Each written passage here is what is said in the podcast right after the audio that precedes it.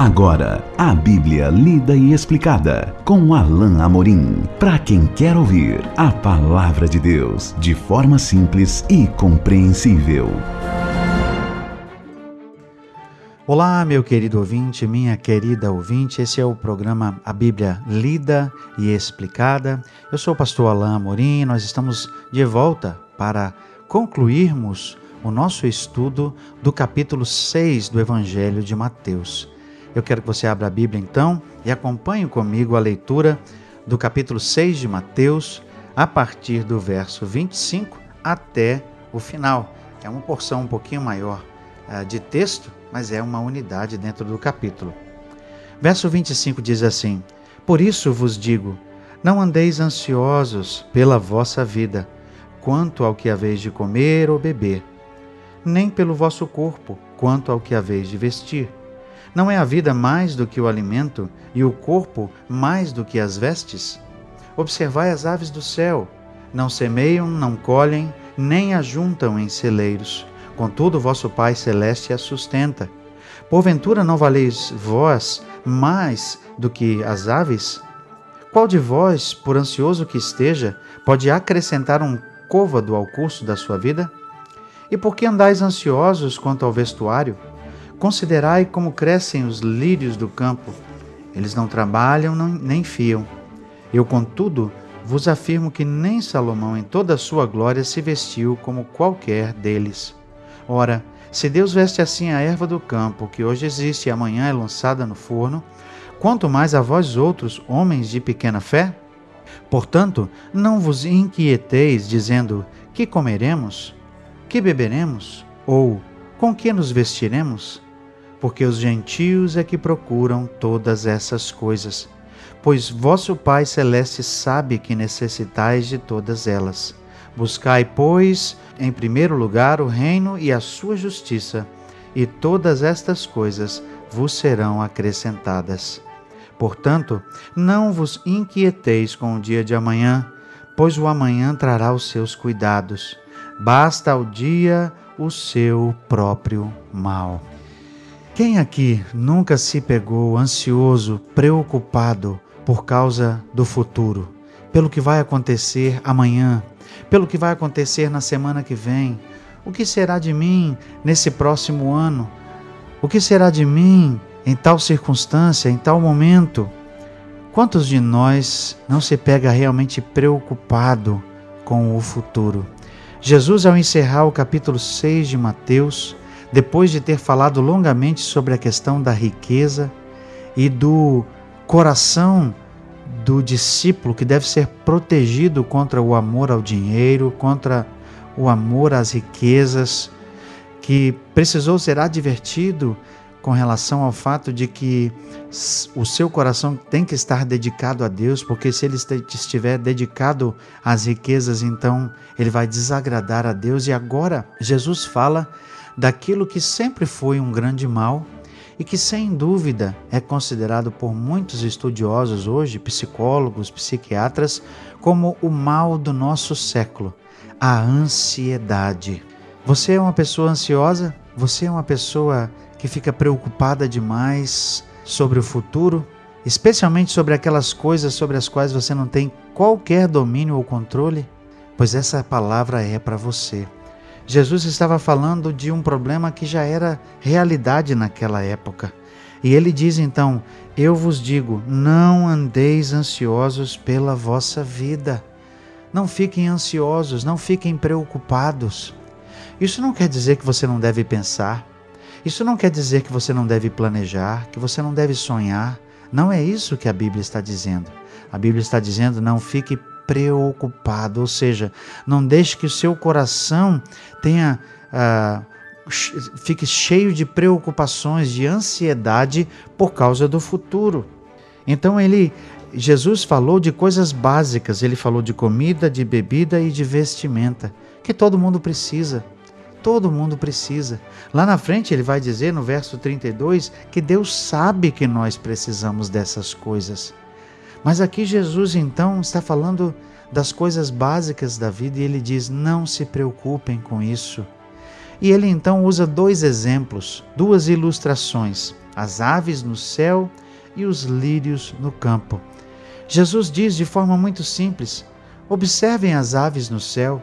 Elas não semeiam, não colhem, verso 26, nem ajuntam em celeiros, contudo, vosso Pai Celeste as sustenta. Eu fico pensando, eh, e eu sei que é assim em várias partes do Brasil, mas aqui em Brasília é bastante comum aquele pardalzinho uh, que está perto das casas, nas árvores. E de vez em quando a gente pode até pensar: quem é que alimenta? Quem é que cuida daquele pardalzinho? É Deus. Deus é quem sustenta. Deus é quem dá a provisão. Nós, às vezes, apenas pensamos aqui e ali sobre isso, mas Deus se preocupa com eles todos os dias e dá o seu sustento. É por isso que Jesus chama a atenção para o fato de que as aves não trabalham, não semeiam. E veja, Jesus não estava aqui criticando o trabalho, de maneira alguma. Ele está apenas combatendo a ansiedade, esse desejo exacerbado, exagerado que as pessoas têm, esse pensamento exagerado sobre o futuro. O que, que eu vou comer? O que, que eu vou ter? Se eu não fizer isso, o que, que vai acontecer comigo? O que vai acontecer com a minha família? Eu tenho uma pessoa da minha família que já ficou bastante preocupado com os filhos. Ele, é, essa pessoa ficou doente, doente durante um tempo e ele ficava preocupado demais. O que será dos meus filhos se eu faltar? Mas meu irmão, minha irmã, meu querido ouvinte, minha querida ouvinte que está prestando atenção aqui nesse momento, Deus vai cuidar do seu futuro. Deus cuida Deus tem os nossos dias em Suas mãos. Assim nos diz a Bíblia lá no Salmo 139. Deus cuida de todas as coisas porque Ele é soberano sobre todas as coisas. Jesus dá outro exemplo, ele fala do lírio, o lírio nos campos. Ele diz que os lírios são tão belos, nem Salomão se vestiu como um deles. E olha a realidade das plantas, dos lírios. Hoje eles existem e amanhã eles são lançados no fogo. E ele então diz: será que se Deus cuida dessas plantas, como não cuidará muito mais de vocês que são maiores, melhores do que as plantas? E então no verso 30 traz, ele traz uma realidade importante. Se Deus veste assim a erva do campo que hoje existe e amanhã é lançada no forno, quanto mais a vós outros, homens de pequena fé?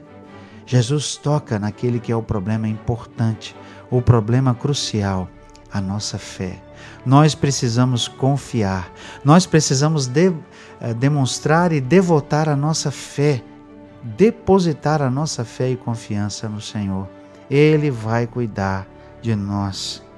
Portanto, verso 31, não vos inquieteis dizendo que comeremos, que beberemos ou com que nos vestiremos, porque os gentios é que procuram todas essas coisas pois vosso Pai Celeste sabe que necessitais de todas elas. Jesus coloca aqui a perspectiva correta. Não sejam, não estejam inquietos por essas coisas, nem fiquem se perguntando o que vamos comer, o que vamos beber, com o que nós vamos, vamos nos vestir.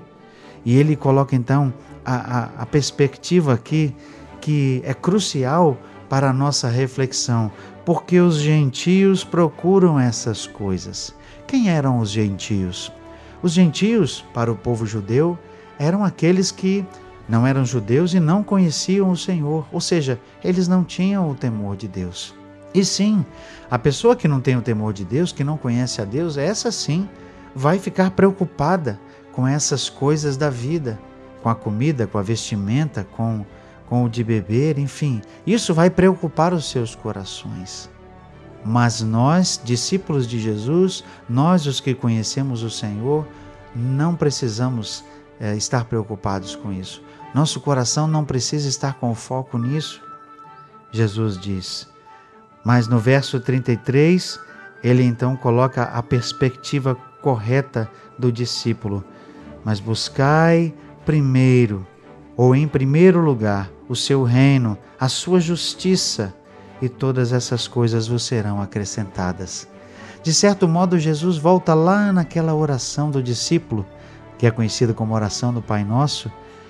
Quando nós oramos, venha a nós o teu reino, seja feita a tua vontade. Nós devemos ativamente, intencionalmente buscar o reino de Jesus, desejar que ele se manifeste, que ele esteja presente, inclusive a partir da nossa vida. E sabe de uma coisa, meu querido ouvinte, minha querida ouvinte?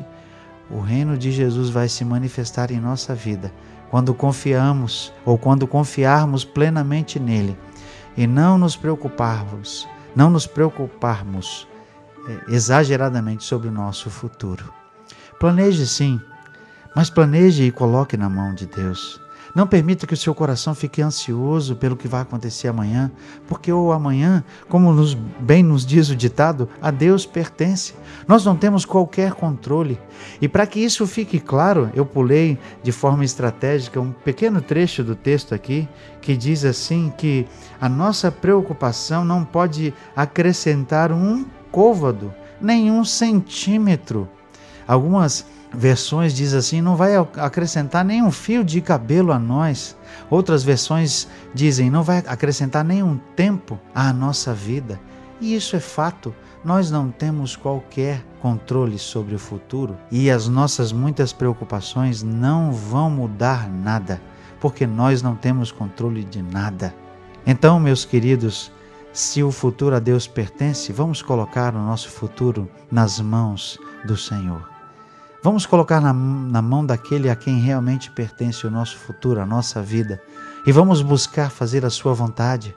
Vamos buscar concentrar os nossos esforços em agradar ao Senhor, em fazer vir o seu reino, buscar primeiro o reino de Deus. E no final, o último alerta de Jesus: não vos inquieteis com o dia de amanhã, porque o amanhã trará os seus cuidados. Algumas versões trazem assim: não se preocupem com o dia de amanhã, porque uh, o dia de amanhã vai trazer uh, os seus cuidados, basta cada dia o seu próprio mal. É verdade, vamos nos preocupar só com o hoje. O hoje já nos dá motivo sufici suficiente para termos coisas para fazer, para organizar, para realizar. Deixemos o futuro nas mãos daquele, do único que controla o futuro da nossa vida. Esse foi o ensino de hoje, encerrando o capítulo 6. No nosso próximo encontro, já começaremos uh, o capítulo 7. E até lá, que Deus abençoe sua vida. Acesse agora nossa plataforma e baixe os podcasts www.rede316.com.br. A Bíblia lida e explicada com Alain Amorim.